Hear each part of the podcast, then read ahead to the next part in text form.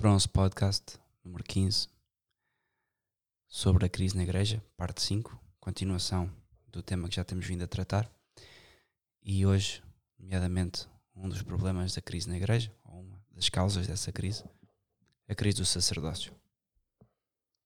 Obviamente, é um problema que está intimamente ligado com a crise da Santa Missa, com o facto de a Igreja ter permitido e deixado um, entrar a influência do mundo, nomeadamente de organizações até ocultistas, como a maçonaria e outras. O grande problema é que depois isso acabou por, tra por também transmitir uma ideia errada de sacerdócio. O que a maior parte dos fiéis vê e aquilo que a maior parte dos fiéis já se apercebe é de sacerdotes que são mais quase gestores de ONGs e são pessoas que, por norma, exercem uma caridade muito com uma caridade muito natural. Do ponto de vista humano, são pessoas que são muito bonzinhas, confundem a caridade com o ser bonzinho.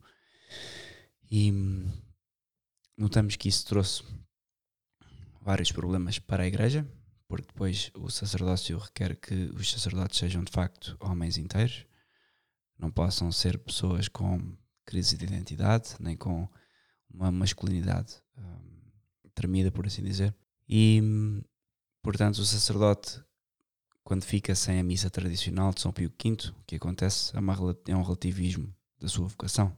E o que isso traz à igreja é que essas pessoas deixam de ser pais, deixam de se comportar como pais e passam muitas vezes a comportar-se como, como eu já disse, funcionários de uma instituição.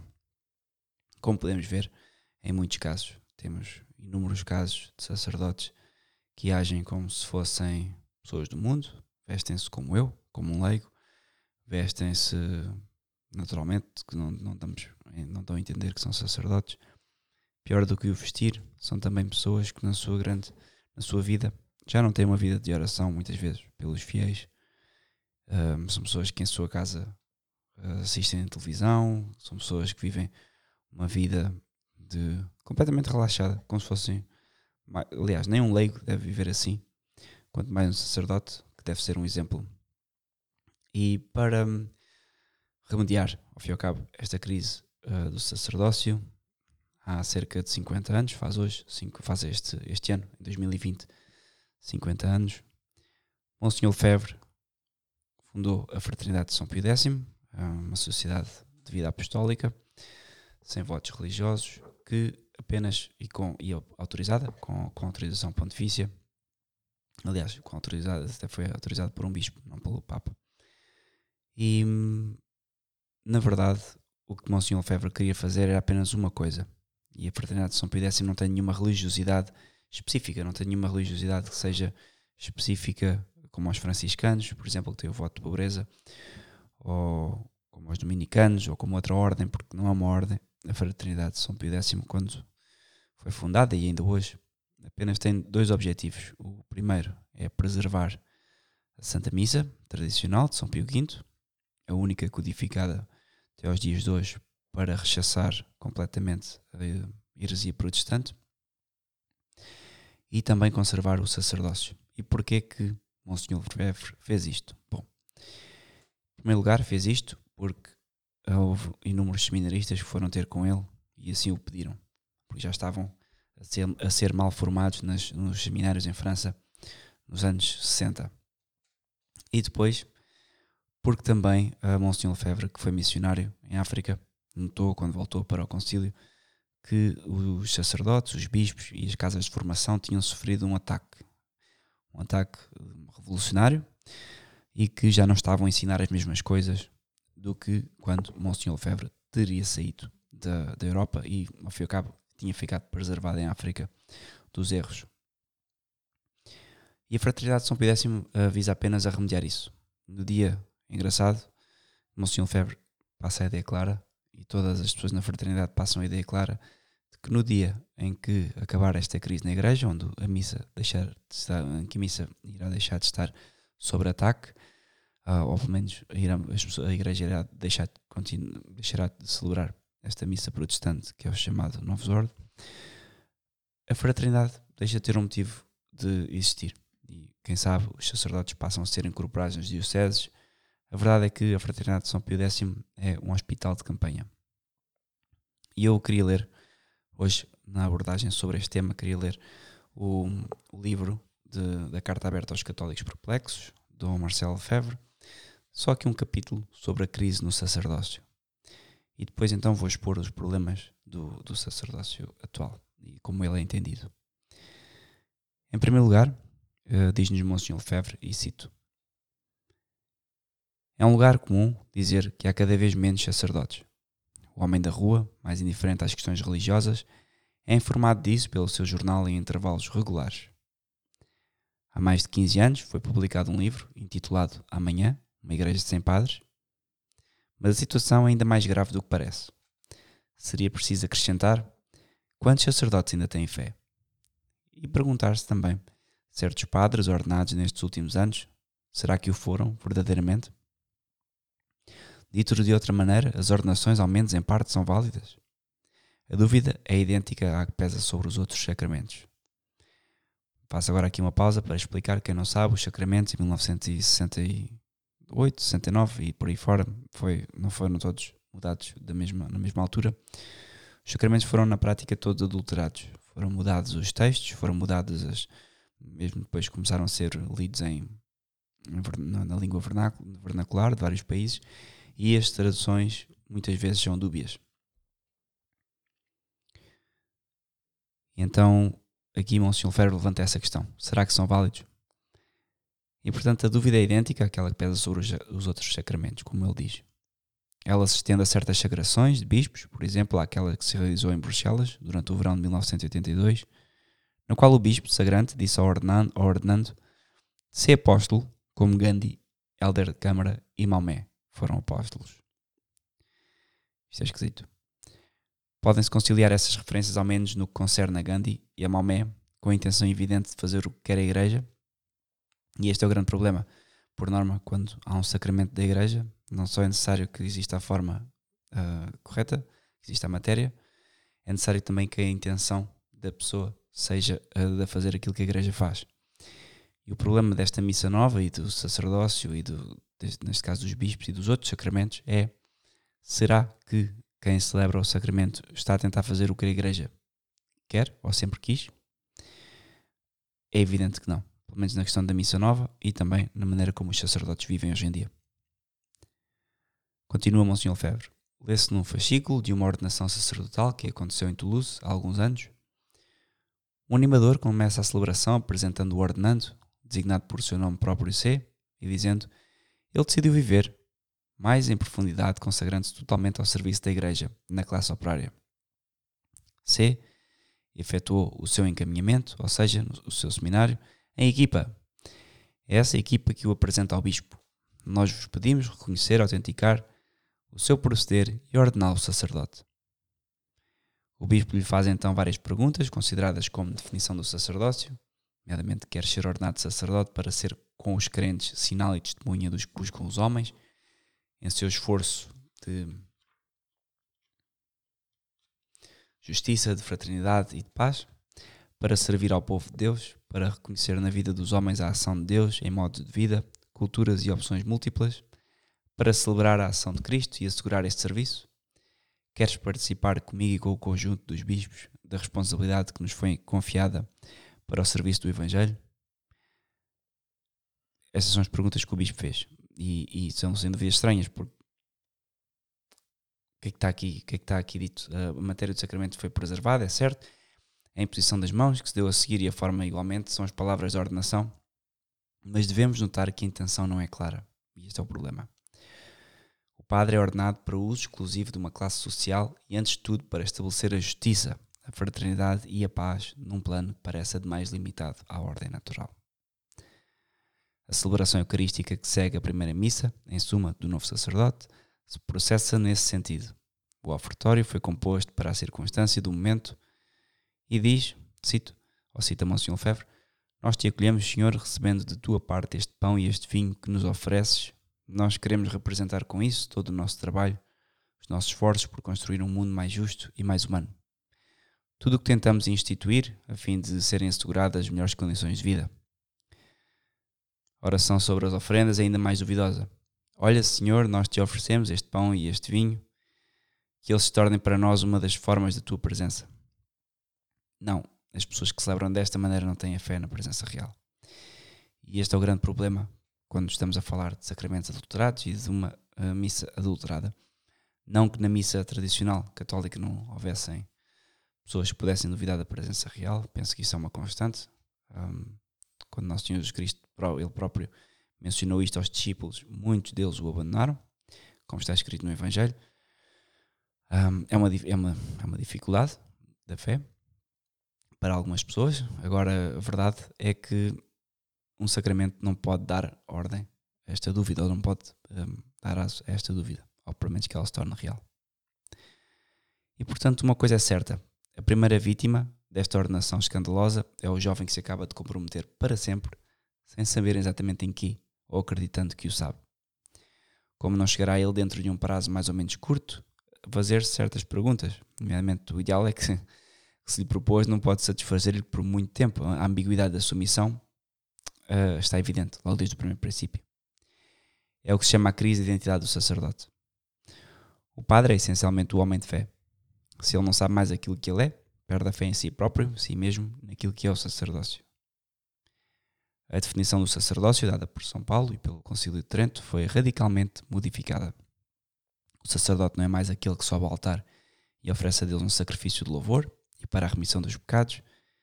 Inverteu-se a ordem dos fins. O sacerdócio tem um fim principal, que é oferecer o sacrifício, e um fim secundário, a evangelização. E hoje em dia isso não, é claro. E mesmo a evangelização que é oferecida hoje em dia causa-nos muitas dúvidas será da, da, sua, da sua eficácia. Continuando Monsignor Lefebvre, o caso deste sacerdote, que está longe de ser único, vários exemplos o comprovam, mostra a que ponto a evangelização prevalece sobre o sacrifício e os sacramentos. Ela é um fim em si mesma. Esse grave erro tem consequências trágicas. A evangelização, perdendo o seu objetivo, está desorientada. Ela buscará motivos que agradam ao mundo, como a falsa justiça social, a falsa liberdade, que tomam nomes novos como desenvolvimento, progresso, construção do mundo, melhoramento das condições de vida, pacifismo, etc. Nós estamos totalmente na linguagem que conduz estas revoluções, ela está implantada na sociedade. Hoje, por acaso, dia 1 de maio, dia de São José Operário. Uh, como se sabe, os comunistas celebram também um, um, dia importante para eles, o dia do trabalho, um, completamente diferente do nosso. Nós, nós louvamos, nós trabalhamos com propósitos sobrenaturais, os comunistas trabalham com propósitos de alcançar um paraíso terrestre. E aquilo que, que eu queria salientar é que esta linguagem faz parte já da sociedade. Já não é uma questão de eu, eu, nós podemos estar à margem disto porque nós próprios católicos usamos a mesma linguagem. Crescemos, e eu falo por mim, num mundo onde já nos preparou para aceitar de forma mansa as, as revoluções que acontecem, revoluções, nomeadamente na doutrina, revoluções na igreja, revoluções na sociedade, nos costumes, na moral. E nós próprios, os católicos, somos já influenciados por isto vivemos já imersos nisto e, e, escapar disto é muito complicado. E às vezes, quando eu próprio falo com a minha família, com, com, com amigos, pessoas de quem eu gosto, humanamente, noto que essas pessoas não, não conseguem compreender. Porquê? Porque parece que, como não tem o auxílio da fé, que ilumina a razão, parece que estão presas nesta construção humana já um, revolucionária de linguagem. E pronto, e continua Monsenhor Febre, não sendo mais o sacrifício do altar a razão primordial do sacerdócio, são todos os sacramentos que estão em jogo e para os quais o responsável do setor paroquial e a sua equipa farão apelo aos leigos, ao passo que, que eles mesmos estão demasiado ocupados com tarefas sindicais ou políticas e frequentemente mais políticas que sindicais. Com efeito, os padres que se comprometem nas lutas sociais escolhem quase exclusivamente as organizações mais politizadas, no seio dessas, eles partem para a guerra contra as estruturas políticas, eclesiais, familiares, paroquiais. Nada mais deve permanecer. Jamais o comunismo encontrou agentes tão eficazes, eficazes como esses padres. Diz-me o Sr. Fevre, eu expunha um dia a um cardeal o que fazia nos meus seminários, a espiritualidade orientada, sobretudo, para o aprofundamento da teologia do sacrifício, da missa e a prece litúrgica, E ele me disse: Mas, senhor Bispo, é exatamente o oposto do que os jovens sacerdotes desejam atualmente no nosso país. Não se define mais o sacerdote a não ser em relação à evangelização. Ao qual o Sr. Ferro respondeu: Qual evangelização? Se ele não tem uma relação fundamental e essencial com o santo sacrifício, como é que a compreende? Evangelização política, social, humanitária? Se não anuncia mais Jesus Cristo, o apóstolo se torna um militante sindicalista e marxista. É normal, compreende-se muito bem. Ele tem necessidade de uma nova mística. Ele encontra dessa maneira, mas perdendo a do altar. Completamente desorientado, não nos admiramos se ele se casa e abandona o seu sacerdócio, que acontece muito hoje em dia. 285 ordenações em França, em 1970, 111 em 1980, e vê-se o declínio, mas quantos retornaram ou retornarão à vida civil? Mesmo as cifras dramáticas que se citam não correspondem ao crescimento real do clero. O que se propõe neste momento aos jovens e o que se diz que eles desejam atualmente não corresponde visivelmente às suas aspirações. Aliás, é fácil fazer prova. Não há mais vocações porque se sobe, porque se porque não se sabe mais o que é o sacrifício da missa. Em consequência, não se pode mais definir o sacerdote. Em compensação, onde o sacrifício é conhecido e estimado como a Igreja sempre ensinou, as vocações são, são numerosas. E Monsenhor Lefebvre está a escrever isto nos anos 70, notamos hoje em dia, desculpem, nos anos 80, notamos hoje em dia que isto é ainda pior. Ou seja, os seminários uh, modernistas estão vazios, os seminários um, tradicionais cheios e, e está à vista de todos as diferenças da Santa Missa. Está à vista de todas as famílias, das famílias numerosas modernistas têm 3, 4 filhos no máximo. As famílias numerosas católicas continuam com 10, 11 filhos. E não só. E, e, e, e, notamos, tanto pela maneira como se comportam as senhoras, os homens que frequentam ambos os espaços. Tenho testemunho disso nos meus próprios seminários, diz Monsenhor Lefebvre. Aí não se faz outra coisa senão reafirmar as verdades de sempre. As vocações vêm para nós por si mesmas, sem publicidade. A única publicidade foi feita pelos modernistas. Ordenei 187 sacerdotes em 13 anos, desde 1983. O ritmo regular atingido é de 35 a 45 ordenações por ano na Fraternidade de São X. Eu não digo isso para tirar qualquer glória pessoal, neste domínio eu, tam eu também nada inventei. Os jovens, para quem se juntou agora, estou a ler a carta aberta aos católicos perplexos de Monsenhor Lefebvre sobre a crise do sacerdócio. Os jovens que pedem para entrar em Acon, em Flavigny, em Winona, em Zaikovkan, La Regia, em Goldburn, são atraídos pelo sacrifício da missa. Que graça extraordinária para um jovem subir ao altar como ministro de Nosso Senhor e ser outro Cristo. Nada é mais belo nem mais grandioso aqui na Terra. Para isso, vale a pena abandonar a sua família, renunciar a constituir uma, renunciar ao mundo, aceitar a pobreza. Contudo, se não há mais esse atrativo, então eu digo francamente aquilo não vale mais a pena, o sacerdócio não vale a pena, e é por isso que os seminários estão vazios. Se a linha adotada pela Igreja há 20 anos continua, a pergunta: haverá ainda padres no ano 2000? Pode-se responder: não. E hoje, já estamos no ano 2020, sabemos que continuam a haver sacerdotes no, nesta Igreja Conciliar, que infelizmente engana inúmeras vocações a, a irem ao engodo, porque pensam que se vão formar sacerdotes e na verdade formam-se em homens bonzinhos que administram sacramentos, certo? São ordenados, certo? Penso eu, na maioria das vezes. Mas a verdade é que muitos desistem, as vocações diminuem, os, a idade média do clero em Portugal, pelo menos, é completamente miserável. Estamos a falar de uma idade média de 60 e qualquer coisa anos. E, portanto, ainda que no ano 2000 existissem sacerdotes, não, não, com, esta, com esta tendência não vão durar muito tempo. Continua o Sr. Febre. Com efeito, o que é que faz a grandeza e a beleza de um religioso e de uma religiosa? É oferecer-se como vítima no altar, como Nosso Senhor Jesus Cristo. Do contrário, a vida religiosa não possui mais sentido algum. A juventude da nossa época é tão generosa como nas épocas anteriores. Ela aspira a dedicar-se. É a nossa época que é falha. Tudo está ligado. Abalando-se a base do edifício, destrói-se inteiramente. Tudo. Não há mais missa, não há mais sacerdotes. O ritual, antes de ser reformado, fazia o bispo dizer, e Monsenhor Ferreira cita agora, recebei o poder de oferecer a Deus o santo sacrifício e de celebrar a Santa Missa, tanto pelos vivos como pelos mortos, em nome do Senhor. Ele havia previamente benzido as mãos do ordenando ao pronunciar estas palavras. Cito: A fim de que tudo que elas abençoarem seja abençoado e tudo que consagrarem seja consagrado e santificado. Fim de citação. O poder conferido é expresso sem ambiguidade. Que eles operem para a salvação do vosso povo e pela sua santa bênção, a transubstanciação do pão e do vinho do corpo e no sangue do vosso divino Filho. Fim de citação. O bispo agora, neste novo ritual da ordenação, diz: Recebei a oferenda do povo santo para apresentá-la a Deus. O que é isto? Ele faz do novo sacerdote mais um intermediário que o detentor do sacerdócio, que um sacrificador. A concepção é completamente diferente. O sacerdote sempre foi considerado na Santa Igreja como alguém que possui um carácter dado pelo sacramento da ordem. Viu-se um bispo não suspenso, não suspenso, como hoje em dia nenhum bispo é suspenso, a não ser uma Carrick depois de uma série de, de acusações que não dava para negar. Cito: O padre não é aquele que faz coisas que os simples fiéis não fazem.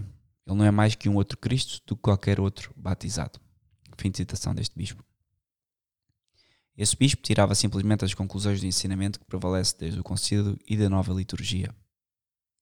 Introduziu-se uma confusão a propósito do sacerdócio dos fiéis e do sacerdócio dos padres, Ora, como diziam os cardeais encarregados de fazer as suas observações sobre o muito famoso catecismo holandês, a grandeza do sacerdócio ministerial dos padres, na sua participação, o sacerdócio de Cristo, difere do sacerdócio comum dos fiéis e de maneira tão, não somente gradual, mas essencial. Eu já vou explicar isto mais adiante, onde vou explicar precisamente os problemas da crise, uh, relativamente à crise do sacerdócio. A doutrina constante da Igreja é que o sacerdote está revestido de um carácter sagrado, indelével Tu és sacerdos in eternum. Por mais que faça, diante dos anjos, diante de Deus, na eternidade, ele continuará sacerdote. Embora lance a sua batina às ortigas, use um pullover vermelho ou de qualquer outra cor, cometa os maiores crimes, isso não mudará nada. O sacramento ordem, da ordem modificou-o na sua natureza. E quantos são ordenados hoje em dia sem terem noção de, disto? quantos são ordenados hoje em dia sem terem noção que são um outro Cristo, que são um sacrificador, que não são funcionários de uma ONG. Nós estamos longe do sacerdote, escolhido pela Assembleia para assumir uma função na Igreja, e ainda mais o sacerdote que, por tempo limitado, proposto por alguns, no fim do qual o pressuposto ao culto, pois não, não vejo outro termo para designá-lo, retoma o seu lugar entre os fiéis. Esta visão desacralizada do ministério sacerdotal conduz muito naturalmente a interrogar-se sobre o celibato dos padres. Claro, que é outra das coisas que surge a cada 3, 4, 5, 5 anos. Volta à igreja. Porque é que os padres são celibatários? Vamos alterar esta regra. O Papa, estes papas modernistas convocam uma nova comissão para estudar se vale a pena tirar o, o celibato sacerdotal ou removê-lo. Quer dizer, são, estamos a notar que a crise da missa e a crise que foi instituída a partir do Concílio Vaticano II, formalmente, pelo menos, é uma crise que se devora a si própria, é uma bola de neve que vai crescendo e crescendo e as mesmas questões voltam à baila até serem aprovadas ou pelo menos aceites. É a tal questão da linguagem, da cultura, que começa a tomar conta das pessoas e da igreja também. Hoje temos o Papa a cair nessa esparrela com este último sínodo que houve, não aprovaram o, o fim do celibato sacerdotal, porque estava toda a gente a olhar para o que estava a acontecer. O Papa Emérito Bento XVI, inclusive, escreveu um livro muito atempado sobre o tema, ou pelo menos que parece que quis pôr um pouco de água na fervura. Isto porque Bento XVI, atenção, não é que seja um Papa tradicional nem, nem, nem conservador, como dizem, é um, é um Papa bem bonardista, mas acho que é bem mais inteligente que Francisco. Sabe que as coisas forem demasiado, sabe, sabe que se forem demasiado rápido ao pote, coisas acabam. E portanto, continua um, Monsenhor Febre. Grupos de pressão ruidosos reclamam a sua abolição, não obstante as advertências repetidas do magistério romano. Viram-se nos Países Baixos, uh, baixos, baixos seminaristas a fazer a greve das ordenações para obterem garantias a esse respeito. Não citarei as vozes episcopais que se levaram para pressionar a Santa Sé a abrir esse processo. Ou seja, já nos anos 80 tínhamos bispos que faziam pressão para o Vaticano abolir, bispos, para o Vaticano abolir o celibato sacerdotal. E aqui o que está em causa é essas pessoas que fazem esta pressão, como não estará a vida moral destes bispos, destes sacerdotes? Já não pode ser uma vida moral boa. É a mesma coisa que eu agora casado com a minha mulher estar a fazer propaganda para uma vida poligâmica, poligâmica ou, de, ou a fazer propaganda para a aprovação do divórcio. É sinal claro que uma pessoa já não estaria na sua, já não estaria a viver a minha vocação. E, e é o que acontece hoje em dia. Ao fim e ao cabo, o que temos são, são sacerdotes, são bispos, que continuamente agem contra eles próprios, continuamente fazem pressões, sejam sociais, sejam hierárquicas ou eclesiásticas, que são contrárias à, à sua vocação e são contrárias à, à, à doutrina da Igreja. E a questão, uh, como diz aqui Monsenhor Lefebvre, ou pelo menos diz aqui Monsenhor Lefebvre, explica, cito, pois a razão profunda apresenta-se por si própria quando se compreendem bem estas duas realidades. Que é o que o clero perdeu a noção do que é a missa e do que é o sacerdócio. É a mesma razão que faz com que a Santíssima Virgem, Virgem tivesse permanecido virgem. Tendo trazido Nosso Senhor no seu seio, era justo e conveniente que ela fosse igualmente. O Padre, pela palavra que ele pronuncia na consagração, faz vir Deus à terra. Ele tem uma proximidade com Deus, ser espiritual, espírito antes de tudo que é bom, justo e eminentemente conveniente. Que ele seja também virgem e permaneça celibatário. E esta é a razão, acabou. Não vale a pena falar mais sobre isto. Quer dizer, o sacerdote é celibatário por estes motivos. Objetam que existem padres casados no Oriente, que não haja engano a respeito, isso não passa de uma tolerância. Os bispos orientais não podem ser casados, nem os que exercem função de alguma importância. Esse clero venera o celibato sacerdotal, que faz parte da mais antiga tradição da Igreja e que os apóstolos observaram desde o instante do Pentecostes. Continuando, aqueles que, como São Pedro, eram casados a viver ao lado das suas esposas, mas não as conheciam mais. Portanto, isto acaba com todo o argumento modernista sobre o tema. É sintomático também o, o facto que os padres que sucumbem às miragens de uma pertença missão social ou política contraírem quase automaticamente o matrimónio. Claro, as duas coisas vão paralelas. E mesmo assim, hoje em dia, eu não diria que vão paralelas. Mesmo assim, para um católico hoje em dia, isto é uma opinião pessoal, a opinião da Igreja penso que é similar. A política no mundo ou, ou, no, no Ocidente está de tal forma bera que é preciso muita prudência para um católico lá permanecer. E, e é quase impossível. É quase como ser, é quase como ser católico e, e, e trabalhar para o imperador romano. Já são feitas certas exigências sobre os católicos que tornam quase impossível a um católico permanecer na política. Porque é preciso adorar outras coisas que não a Deus e é preciso fazer escolhas que para um católico não, não, não podem acontecer. Portanto, e estou quase a acabar, a citar aqui Monsenhor Lefebvre, querem-nos fazer crer que os tempos atuais justificam todas, todas as maneiras de abandono, que é impossível nas condições atuais de vida ser casto, que o voto de virgindade para os religiosos e religiosas é um anacronismo. A experiência destes 20 anos mostra que os danos causados ao sacerdócio, sob o pretexto, o de adaptá-los à época, atual são mortais para o sacerdócio. E é verdade.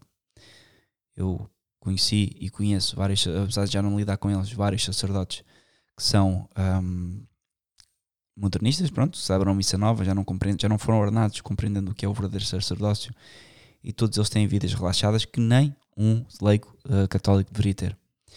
Vidas de uma fraquíssima oração, vida de um, luxo, no sentido uh, têm coisas que não precisam, muitas vezes, e não sou ninguém para julgar as pessoas, mas estou, apenas a mencionar que aquilo que Monsenhor Ferro menciona aqui, ele com muito mais um, pretexto e com muito mais um, autoridade do que eu. Ora, não se pode mesmo encarar uma igreja sem padres. A igreja é essencialmente sacerdotal e quem tenta fazer dela uma igreja, uma igreja do povo, Deus, não compreende o que é a igreja. Triste época é esta em que quer a união livre para os leigos, e é verdade, e no entanto, o casamento para os clérigos. Se vocês percebem nesse aparente ilogismo uma lógica implacável que tem por objeto a ruína da sociedade cristã, têm então uma boa visão das coisas e fazem um julgamento exato. Ou seja, do que é que Monsignor Ferro fala? Precisamente dos erros da Rússia, comunismo, marxismo, que invertem a ordem da sociedade e, neste caso, como já explicámos no, se não me engano, episódio 3 da crise da igreja, também foram uh, pensamentos que entraram e penetraram na igreja de forma fortíssima e que estão a condenar inúmeras almas ao erro. Vou ler agora os problemas e vou descrever os problemas do sacerdócio uh, católico. Dê-me só um momentinho para ir buscar o, o livro correto.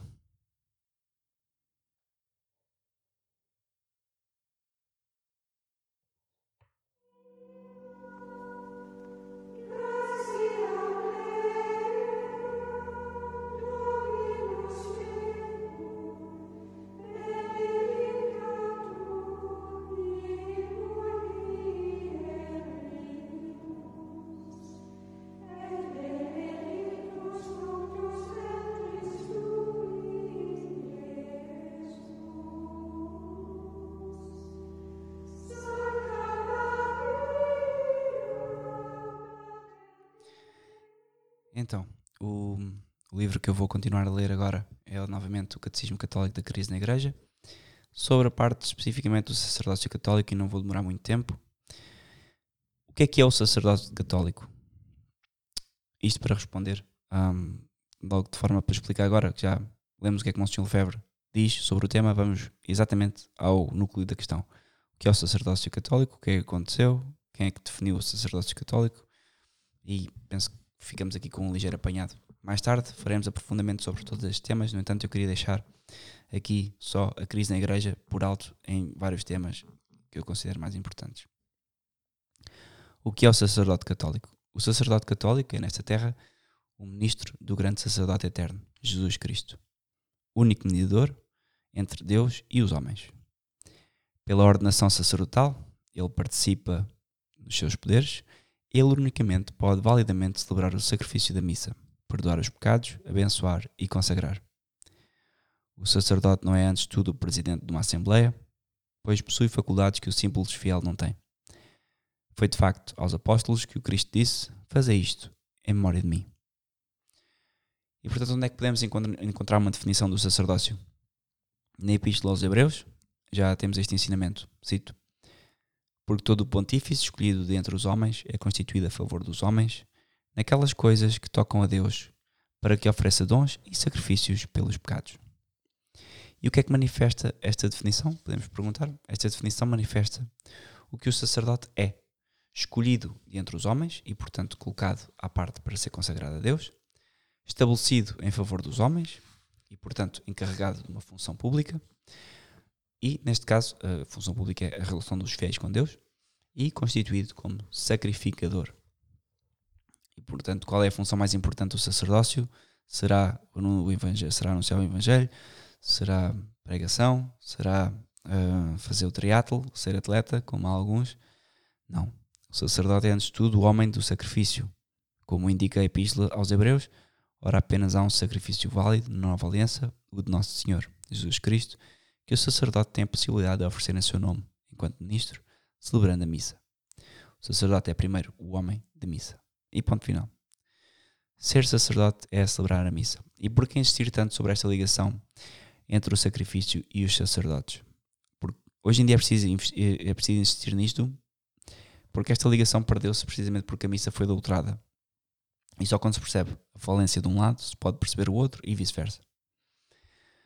O sacerdócio católico sofreu desde o Concílio Vaticano II uma verdadeira crise de identidade. Muitos sacerdotes já não sabem por que foram ordenados e só podem sair desta crise, como é óbvio, insistindo sobre o essencial. Cito: O sacerdote é separado dos outros homens e ordenado para Deus para prestar a Deus e ordenado para Deus para prestar a Deus pelo sacrifício da missa um culto devido a Deus e para comunicar aos fiéis pelo sacramento os frutos deste sacrifício, nomeadamente o perdão dos pecados. Como é que pode o sacerdote perdoar os pecados? O poder de perdoar os pecados foi dado por Nosso Senhor aos apóstolos e aos seus sucessores, depois da ressurreição. Jesus lhes disse: A paz seja convosco. Como o Pai me enviou, eu também vos envio. Depois destas palavras, depois destas, soprou sobre eles, dizendo: Recebei o Espírito Santo. Aqueles a quem vós perdoardes os pecados, ser-lhes-ão perdoado, perdoados, e aqueles a quem vós os retiverdes, ser-lhes-ão retidos.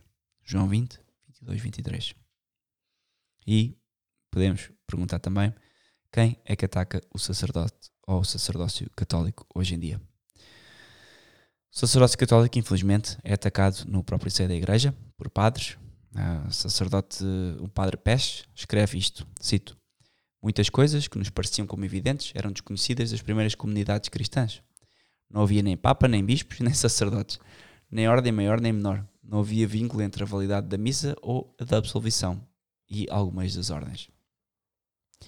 Isto é, escreveu um padre um, na revista Redentorista de, de, na Alemanha, claro, em julho um, 1980, página 91, para quem quiser pesquisar.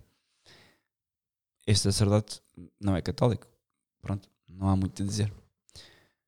O Vaticano II uh, contribuiu muito para a crise do sacerdócio, instituindo exageradamente aquele tema do sacerdócio comum dos fiéis. Toda a gente hoje em dia tem a ideia que são todos sacerdotes, todos os católicos.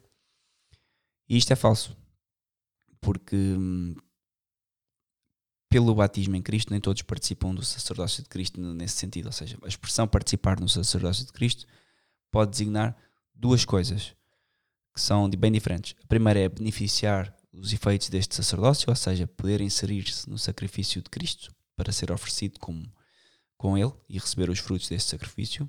Está aí uma participação principalmente passiva, que não torna de nenhuma maneira o sacerdote o fiel, no sentido próprio do termo. E em ponto 2, exercer como ministro este sacerdócio. Poder oferecer realmente o sacrifício de Cristo e transmitindo os frutos dele, isto é, a participação ativa, aquilo que os sacerdotes, aquilo que os sacerdotes fazem no sentido próprio. Esta distinção entre sacerdote ativo e passivo no sacerdócio de Cristo é, é tradicional, seja, tem um fundamento. São de Aquino já explicava que o sacramento do batismo deputa ao culto divino uma qualidade de membro passivo do sacerdócio de Cristo, enquanto que o sacramento da ordem deputa ao culto enquanto membro ativo do sacerdócio de Cristo. Então, são duas distinções e aqui podemos perguntar, tá, mas os fiéis têm alguma atividade a exercer? Porque hoje em dia toda a gente quer exercer atividades, todos querem fazer coisas. E sim, uh, os fiéis devem se preparar ativamente para a união ao sacrifício de Cristo, trabalhando na, em, em santificarem-se eles mesmos, tendo uma, uma atividade importante a exercer, mas que não é a do sacerdote.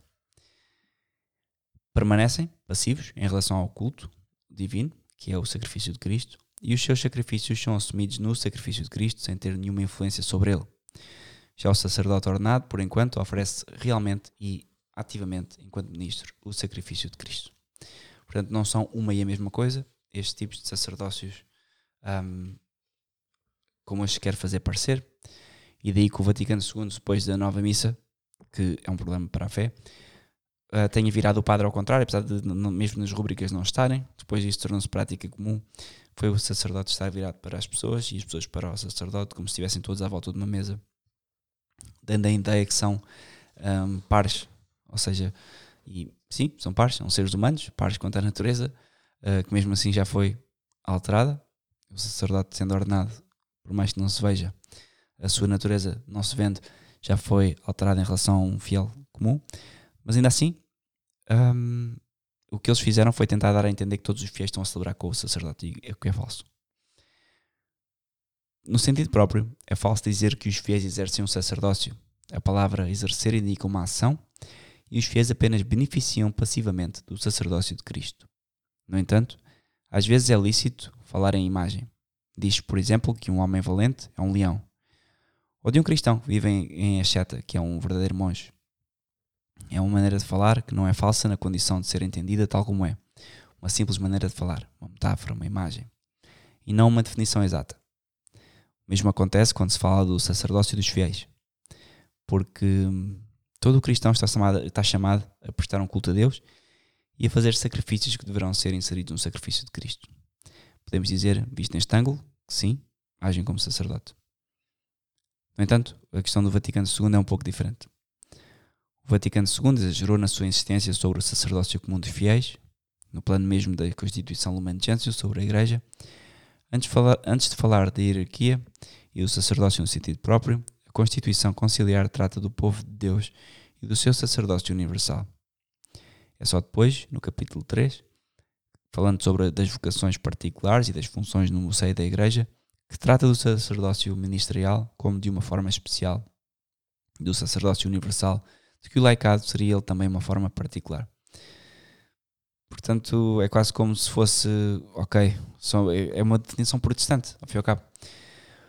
A ordem escolhida, a ordem, neste caso, apresentada pelo Lumen Gentium no Vaticano II, é, em realidade, uma grande desordem, pois que coloca ao mesmo nível o sacerdote no sentido próprio e o sacerdócio no sentido metafórico, como se se tratasse de dois, tratassem de dois aspectos de um mesmo género. Isso é evidentemente contribuir para tudo confundir. E a insistência exagerada do Vaticano II sobre o sacerdócio comum dos fiéis teve consequências, ou seja, quem lê isto, e eu próprio, quando li a primeira vez o Lumen Gentium, nunca me passou pela cabeça que pudessem, aliás, que todo o Vaticano II tivesse problemas reais e graves. E a existência exagerada do Vaticano II sobre o sacerdócio comum dos fiéis, de facto, foi transmitida no mundo inteiro pelos ensinamentos da Nova Missa, 1969, pelo novo Código de Direito Canónico, 1983, e pelo novo Catecismo. E isto faz com que tenhamos aqui milhões de pessoas a aprender as coisas com uma ordem invertida, ou pelo menos com uma desordem. Não está invertida, mas há uma desordem na forma como se explica o que é o sacerdócio. Uma das ideias principais, por exemplo, desta nova missa foi precisamente a demonstrar que a liturgia é a ação de todo o povo de Deus e não apenas do clero. Era mister promover a participação ativa dos fiéis. Ora, esta expressão é ambígua. Como já vimos, os fiéis, ou o fiel, deve ativamente dispor-se a unir-se ao sacrifício de Cristo, mas permanece essencialmente passivo em relação ao sacrifício de que unicamente o sacerdote é o ministrativo. De facto, em vez de favorecer a participação espiritual dos fiéis, a nova liturgia insiste sobre a participação exterior e lhes confia funções outrora reservadas aos ministros sagrados.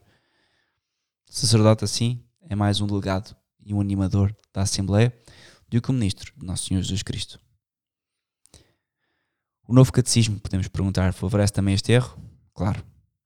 O novo catecismo, de 1992, retoma as ideias do Vaticano II afirmando, cito, é toda a Assembleia que, que um, é toda a Assembleia que é liturge segundo a sua função. Ou seja, toda a Assembleia é a tradução que é má. Toda a Assembleia acaba por ter um papel ativo na liturgia. E ora, a palavra liturge não é francesa nem portuguesa, mas grega, liturgos, e na liturgia bizantina apenas designa o bispo, o sacerdote e o diácono. Nunca a Assembleia. E isso é uma alteração. E, e, e, como podem ver, como qualquer modernista, as alterações são sempre assim: pequeninas, pequeninas, pequeninas, pequeninas, até depois, como é as coisas ficarem incontroláveis. O novo Código de Direito Canónico, igual, 1983, apresentado por João Paulo II como um grande esforço, diz ele, cito, como um grande esforço para traduzir uma linguagem canónica e própria a doutrina da eclesiologia conciliar. Que eu, quando estudei um, na Católica Eclesiologia, a disciplina da Eclesiologia, que era lecionada por um leigo, um leigo que dificilmente tem a fé católica, infelizmente, aquilo que aprendíamos era, era isto, ou seja, era que a igreja era constituída por leigos, com, com alguns sacerdotes, com alguns bispos, mas era uma eclesiologia demasiado má. Agora estou a pensar sobre isso, porque nem Nossa Senhora tinha a, seu, a sua cátedra, nem Nossa Senhora era respeitada lá. Muito do discurso de, desta cadeira de eclesiologia era sobre comunismo, liberdade religiosa. E eu, era o dos poucos leigos, ou se nos últimos anos era capaz de ser o único leigo na minha turma. Portanto, todos os outros eram sacerdotes que a maioria já foram ordenados. Imaginem como é que estas almas não estão, imaginem como é que estas paróquias não estão a ser indoutrinadas, ao fim e ao cabo. Alguns certamente não o farão, percebem a questão e, e pronto, apesar de ainda celebrarem as missas, a missa nova e não compreenderem a questão da, da, da crise na igreja, pelo menos foram imunes a essa eclesiologia estranha, mas certamente um, ainda, tem, ainda há aqui alguns passos a dar, porque nós aprendemos uma eclesiologia muito má. Portanto, a doutrina segundo a qual todos os membros do povo de Deus, cada um segundo a sua modalidade, diz João Paulo II, participa na tríplice função de Cristo, as funções sacerdotais, proféticas e reais. Ou seja, João Paulo II diz que todos participamos em tudo, que é errado. Não é isso que acontece. Nós participamos passivamente e nós não temos nada a fazer numa Santa Missa a não ser rezar e oferecer, e oferecer o nosso, os nossos sacrifícios pela, pela salvação, pela nossa e pelas pessoas que já foram. A mudança de plano, operada pelo novo código, é explicada no Canon 204, que é precisamente eh, no Código de Direito Canónico, segue o mesmo erro, que é precisamente o primeiro cano do livro segundo. Cito: Os fiéis são aqueles que, incorporados em Cristo pelo batismo, são constituídos em povo de Deus e que por esta razão são feitos participantes à sua maneira. Na função, à sua maneira, o que é que isto quer dizer? Na sua função sacerdotal, profética e real do Cristo.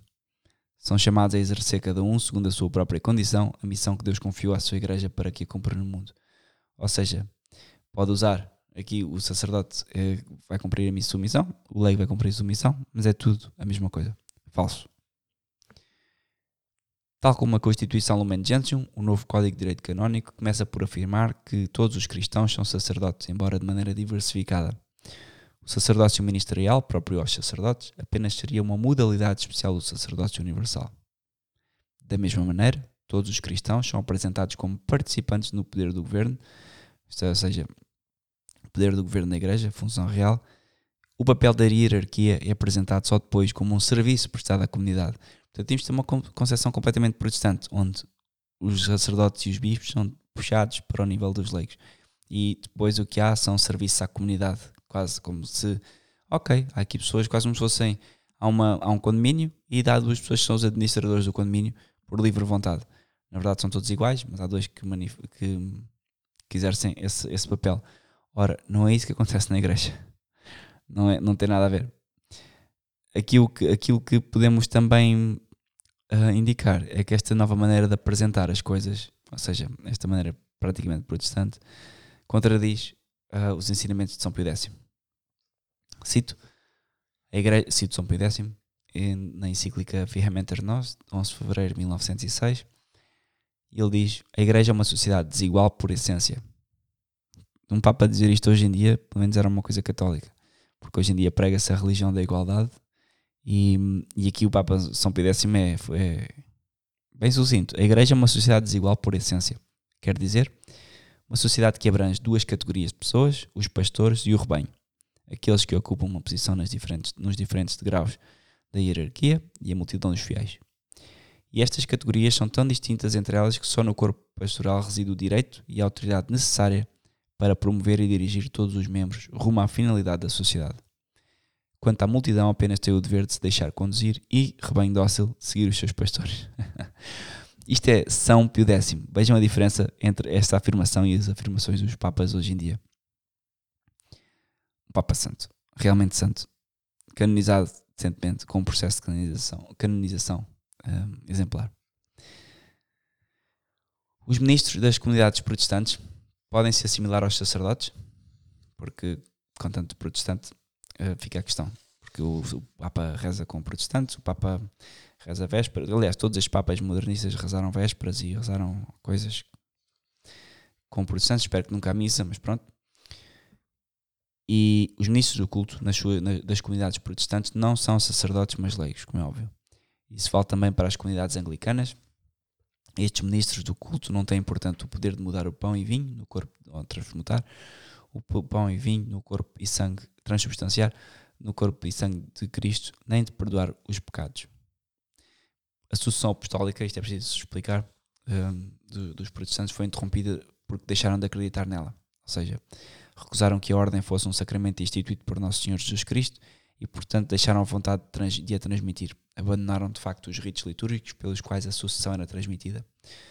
Quando é ordenado, quando um bispo ordena sacerdotes, há um determinado. Eu, por acaso, gostava depois de ler isso, que eu tenho um livro bem bom do Michael Davis que analisa a, a validade da nova ordenação do, do novo Zord e ele, segundo ele, não há, não, segundo ele, a não ser a questão da intenção, mesmo tendo sido, tendo sido mudada a forma e mesmo tendo sido mudado aquilo que se lê e, e Se calhar alguns não têm a mesma intenção, mas tudo depende disso, tudo depende da intenção. Para já, olhando para, a nova, para o novo rito de ordenação de sacerdotes, nada indique que seja uh, inválido ou que seja, ou que pelo não seja uma ordenação válida à partida. No entanto, isso não acontece com os protestantes. Porquê? Porque os protestantes não têm a mesma intenção da igreja e mudaram os livros litúrgicos. Houve algumas seitas protestantes na altura, eh, quando Lutero provocou a, a, a reforma, que continuaram a usar os, os livros católicos para ordenar sacerdotes e poderíamos pensar que esses sacerdotes eram validamente ordenados, mas não é verdade. Um, não há qualquer validade nisso. Porquê? Porque eles deixaram de ter a intenção da igreja. Portanto, alguns anglicanos acreditam hoje no sacerdócio e, e pretendem tê-lo conservado. Contudo, o ritual adotado pelo anglicanismo a partir dos anos 1550 modificava consideravelmente os ritos de ordenação ao ponto de não exprimir a graça própria que o sacramento era suposto conferir. Tais ordenações eram, portanto, inválidas e Roma denunciou-as inválidas logo em 1550. E, portanto, esta, esta fica a pergunta, esta, das várias que podemos fazer. Esta ausência do sacerdócio será absolutamente certa? Sim. Ou seja, a nulidade das ordenações anglicanas foi contestada no século XIX e o Papa Leão XIII ordenou um inquérito que concluiu igualmente pela invalidez. Publicou no dia 13 de setembro a, Carta Apostólica e Cura et Caritatis, que dirime definitivamente a questão, e o ambiente comunista que reina, isto porque, agora fazendo a ponte para o comunismo, que reina desde o Vaticano II, conduziu a atacar de maneira escandalosa estas verdades elementares, claro. Na primavera de 1977, 180 eclesiásticos da Diocese de Rothenburg escreveram uma carta aos seus colegas, homens e mulheres, protestantes da Igreja Evangélica de Württemberg, na qual os reconheciam como eclesiásticos, tendo os mesmos poderes e as mesmas responsabilidades. É evidente que estes teólogos não tinham já a concepção católica do sacerdócio. E muitos continuam a não ter. Muitos bispos, infelizmente. E daí sai outra questão que é se uma mulher pode ser ordenada sacerdote. E há agora toda uma, uma celeuma com isto, porquê? Porque o Papa Francisco um, claramente mandatado pela ONU e por outros organismos mais ocultos, infelizmente está a destruir uh, com uma série de atitudes que tem tido a nossa igreja. Nunca irá conseguir, é óbvio, mas pelo menos tem causado muitos problemas aos católicos, o que é bom. Deus permite também que isso aconteça para as pessoas irem acordando para a crise na igreja e também para que as pessoas deem valor àquilo que, que têm. E aquilo que, que, que ele fez agora foi convocar uma nova comissão, isto há uma semana ou duas, sobre as diaconisas, ou sobre se as mulheres podiam ser diaconisas, exatamente. Já foi feito isso no passado 20 vezes. Acho que agora é uma comissão por ano e não, não podem. Unicamente o homem de sexo masculino, batizado, pode receber validamente a ordenação sacerdotal. Isso ressalta claramente da Sagrada Escritura, da tradição e do magistério da Igreja do facto da Igreja não possuir poder algum sobre as condições essenciais dos sacramentos, se infere que não pode autorizar a ordenação das mulheres. De todas as maneiras, isso seria inválido. É um facto indubitável estabelecido pela Santa Escritura que Cristo apenas chamou homens para ser apóstolo. A Igreja não pode alterar essa disposição divina. São Paulo escreve aos Coríntios, e agora cito São Paulo: Porquanto Deus não, porquanto Deus não é Deus de dissensão, senão de paz, como eu também o ensino em todas as igrejas dos santos as mulheres estejam caladas nas igrejas porque lhes não é permitido falar. Mas devem estar sujeitas, como também ordena a lei. E se querem aprender alguma coisa, perguntem-na em casa aos seus maridos, porque é coisa indecente para uma mulher o falar na igreja. Porventura é de entre vós que saiu a palavra de Deus? Ou não veio ela senão para vós? Se algum querer ser profeta ou espiritual, reconheça que as coisas que vos escrevo são mandamentos do Senhor. 1 Coríntios 14. Claro que isto mudou hoje em dia a concepção um, aqui a mulher de facto tinha uma outra presença. Não digo que as mulheres não devem, acho que ninguém deve falar na igreja, mas não digo que as mulheres hoje em dia tenham o mesmo papel social, como podemos ver, pelo que São Paulo diz, mas uma coisa é clara: o, era impossível, com esta postura de São Paulo, que as mulheres tivessem o papel de diaconisas na igreja. Ou seja, isso não acontecia. As mulheres não são autorizadas a falar na altura da cerimónia religiosa nem a ocupar qualquer função de direção. São Paulo justifica expressamente a coisa pela prática geral da igreja, como em todas as igrejas dos santos, diz ele. Isto é a citação de São Paulo. Pela lei do Antigo Testamento, assim como a própria lei o diz, pela conveniência, porque é inconveniente para uma mulher, e antes de tudo, por um mandamento do Senhor. Portanto, o que é que estas comissões vão avaliar? É a minha pergunta esta.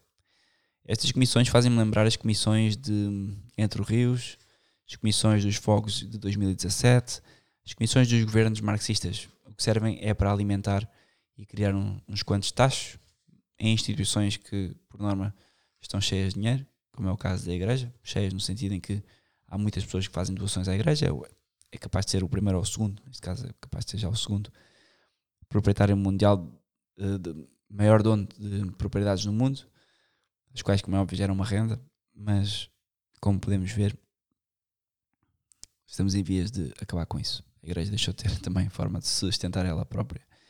Porquê? Por causa disto. Criamos comissões, comissõezinhas, com pessoas, com bispos, com cardeais, com leigos. E se formos a ver quem é que vai falar nestas instituições, ou pelo menos nessas comissões, geralmente são pessoas da ONU, são pessoas de, de, de da OMS, são teólogos que foram, se não foram já, porque hoje em dia já não há, já ninguém é, é excomungado, já ninguém é proibido de falar em público, mas são pessoas duvidosas.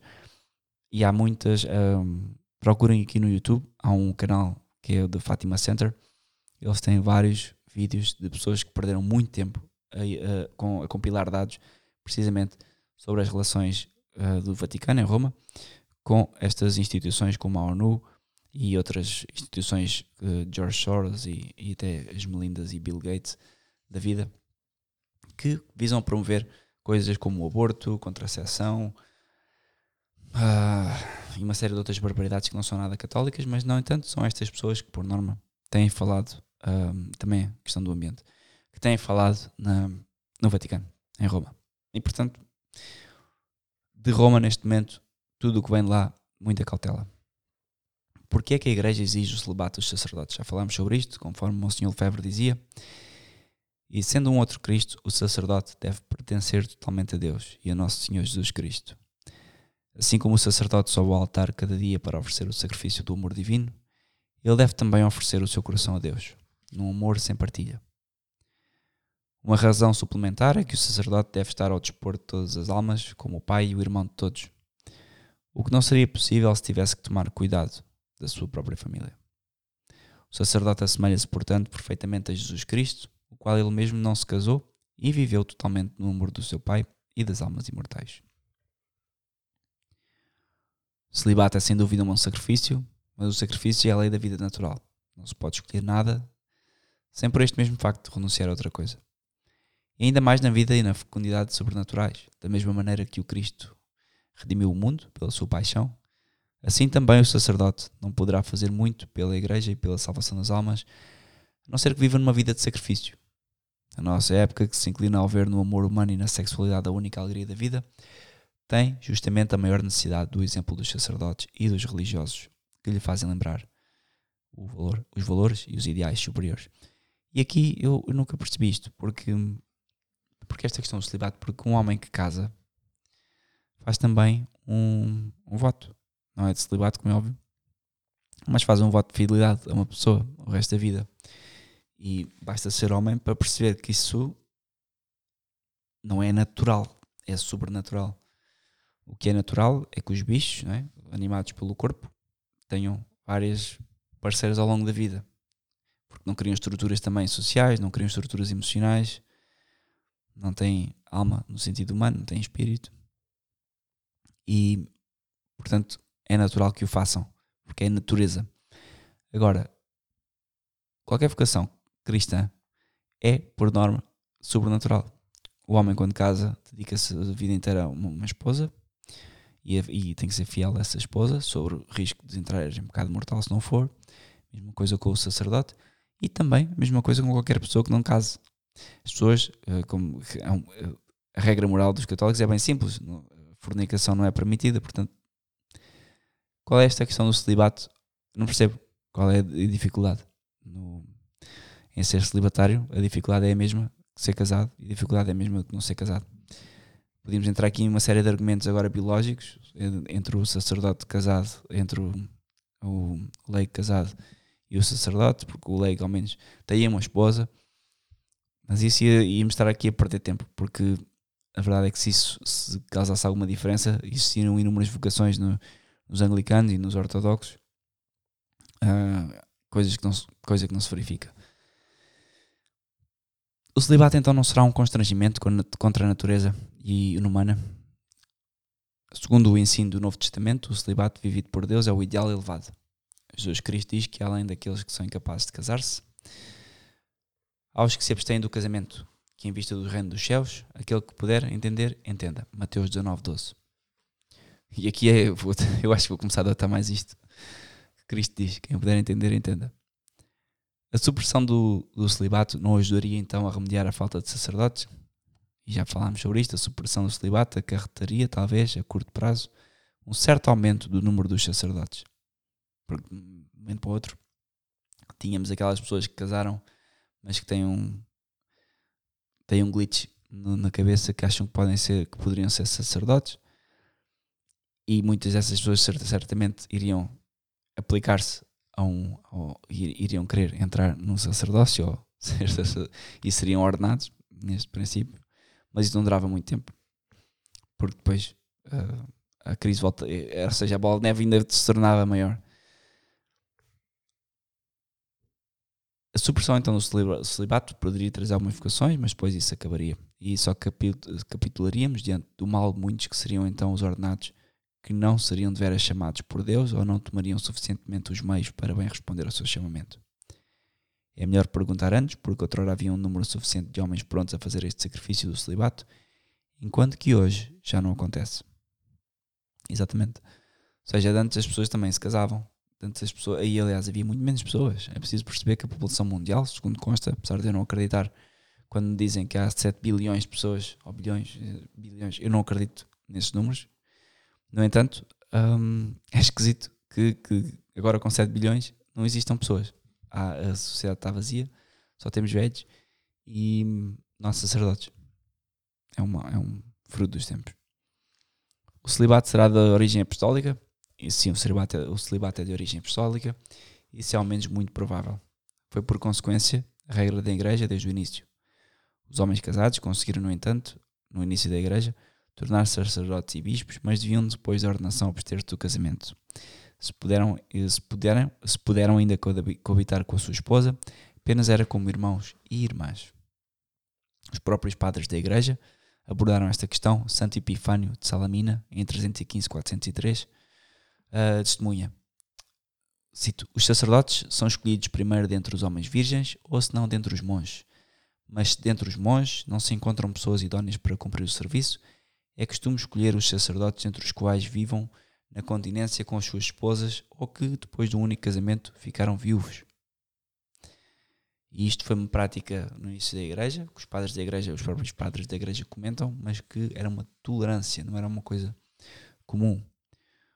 O mesmo padre da igreja, este, lamenta-se que esta regra não seja observada em todos os lados e faz este comentário em vários lugares. Os sacerdotes, diáconos e subdiáconos geram ainda crianças, responde que isso não é conforme à regra, mas que isso acontece por causa do desleixo dos homens. E podemos perceber aqui que já na altura deste padre da igreja, muitos sacerdotes viviam mal, não, é? não davam o exemplo de como deveriam viver na igreja, as pessoas e os, especialmente os sacerdotes. E, e daí que a igreja tem que ser uma coisa sobrenatural. Nós notamos que não é por acaso que passam dois milénios e a igreja prevalece prevalece com pessoas que falham, com pessoas que, que dão mau exemplo, ainda assim permanece a sociedade mais pura que existe no mundo, com todos os problemas que acontecem. E onde há pessoas, há problemas, há, há pecado. Portanto, as leis do celibato eclesiástico, podemos perguntar, tendo em conta isto, não são datadas do século IV, e na verdade as primeiras eh, leis explícitas que conhecemos sobre o celibato foram promulgadas no século IV é preciso notificar, contanto, que não foram apresentadas como uma novidade, mas como uma recordação da antiga disciplina. Os padres do Concílio Africano 390 referem-se explicitamente à tradição apostólica quando inculcam de novo a obrigação do celibato. Isto é, é, é tirado do livro, podem ler mais coisas sobre no livro do padre Christian Coccini, SJ, Origines Apostólicas do Celibat Sacerdotal, em francês, não sei, francês, desculpem o meu francês. 1981, o livro. E portanto, pronto, temos isto. Temos aqui uma abordagem, há aqui mais coisas que eu podia ler sobre os ortodoxos. Um, no entanto, queria só ler esta. Como os fiéis consideram estes sacerdotes casados? Ou seja, como é que os sacerdotes casados no Oriente são vistos pelos fiéis? Os fiéis da Igreja Oriental consideram muitas vezes os sacerdotes casados como inferiores aos sacerdotes monges. Sentem mais ou menos que só os sacerdotes celibatários realizam perfeitamente o ideal sacerdotal e é ele que eles preferem confessar-se, o que é natural. Portanto, a questão dos ortodoxos é mais uma questão de tolerância, não uma questão que seja uma prática comum. E hum, acho que com esta hora de podcast, eu agora optei por reduzir os podcasts em meia hora houve muita gente a dizer que, algumas pessoas, que os podcasts de uma hora e meia eram longos. Eu, por acaso, gosto de podcasts longos porque duram vários dias e vou ouvindo. Mas para ouvir de uma rajada só, de facto, eram grandes. Um, penso que ficou um pouco esclarecida esta questão do, da crise sacerdotal. Um, Monsenhor Ferro explica a questão muito bem. O Catecismo da Crise na Igreja explica a questão muito bem. Há também aqui problemas que não estão, uh, não estão aqui um, explícitos, que é, é difícil ser sacerdote hoje, é difícil ser homem hoje. Há uma crise de masculinidade gigante. Um, eu, eu próprio e uma série de, de outras pessoas que crescem nesta geração, pelo menos falo por mim, fomos educados como uh, pessoas moles, ou seja, no sentido em que certo, as pessoas faziam desporto, o homem é educado num, num ambiente de desporto, num ambiente de que pode ser viril para o mundo hoje em dia, mas há muita, muito pouca virilidade, porque virilidade assume que a pessoa tenha uma educação diferenciada, assume que, ou diferenciadora, assume que a pessoa seja, ou que o homem seja educado um, nutrindo amor pelo trabalho, pela família, pela sociedade, mais do que pela sociedade, pela nação. E, e eu não cresci assim. Eu cresci em, como muitas pessoas hoje em dia crescem, muitos homens, com uma espécie de um relativismo que objetiv, objetifica a mulher ou, ou torna a mulher um, um quase um, um, meio para um fim. E, e aquilo que vemos hoje na cultura mainstream é um pouco isto. É, são, são, são exemplos que são degradantes. E pensar que pessoas destas, que crescem assim, homens, que crescem educados desta forma, possam ser sacerdotes, é difícil.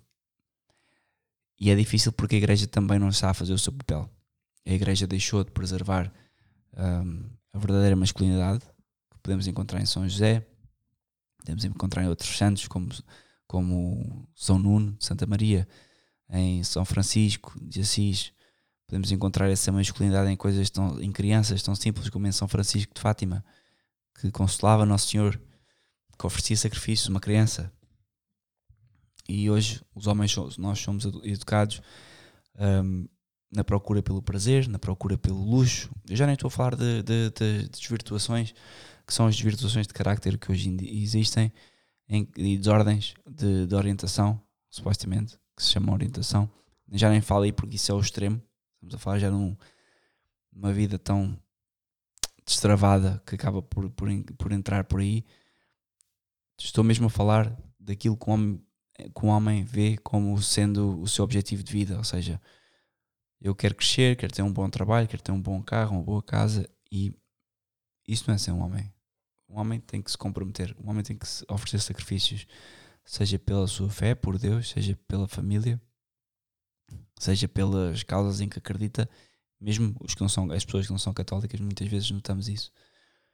Às vezes notamos mais virilidade em homens que não são católicos porque eh, perseguem os seus objetivos com virtudes naturais, que são exemplares, mas a, mas a verdade é que a maior parte dos homens hoje em dia são educados neste, neste laxismo, quase, numa cultura de deixar andar.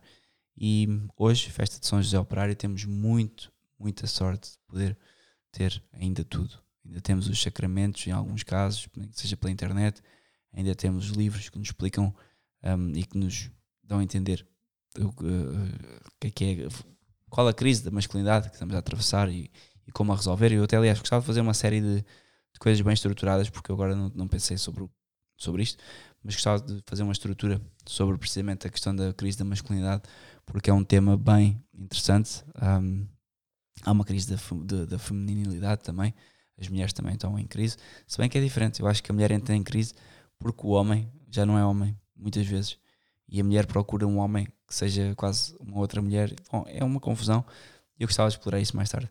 Seja como for, pensem no que é hoje a igreja eh, ter sacerdotes com pessoas educadas desta forma. É difícil. E na tradição isso não acontece. É engraçado como vemos as famílias de tradição a educar os seus filhos como homens, a educar os seus sacerdotes, sacerdotes como homens. E uma coisa que me criou bastante impacto quando entrei pelo primeiro dia na Fraternidade de São Pio X foi precisamente um, ver sacerdotes que se comportam como homens. Que, um, apesar de serem sacerdotes, né, vivem o celibato, não são, não são homens meia dose, não, são pessoas da, da, sua palavra, são pessoas que cumprem com o que prometem, são pessoas que não prometem demasia, quando, quando estão a fazer uma coisa são bastante sóbrias e calmas e ao mesmo tempo impetuosas, intempestuosas quando é preciso ser. E isso é difícil ver hoje. Homens com coluna vertebral que defendam a sua igreja, ponto número um, que estamos a precisar de homens que defendam a sua igreja, que defendam Deus, e homens que queiram um, tornar, de facto, Portugal numa nação também de, de Santa Maria. Obrigado por ouvir o podcast. Espero que tenham ajudado a compreender a crise do, do sacerdócio e um, vamos rezando uns pelos outros. Obrigado.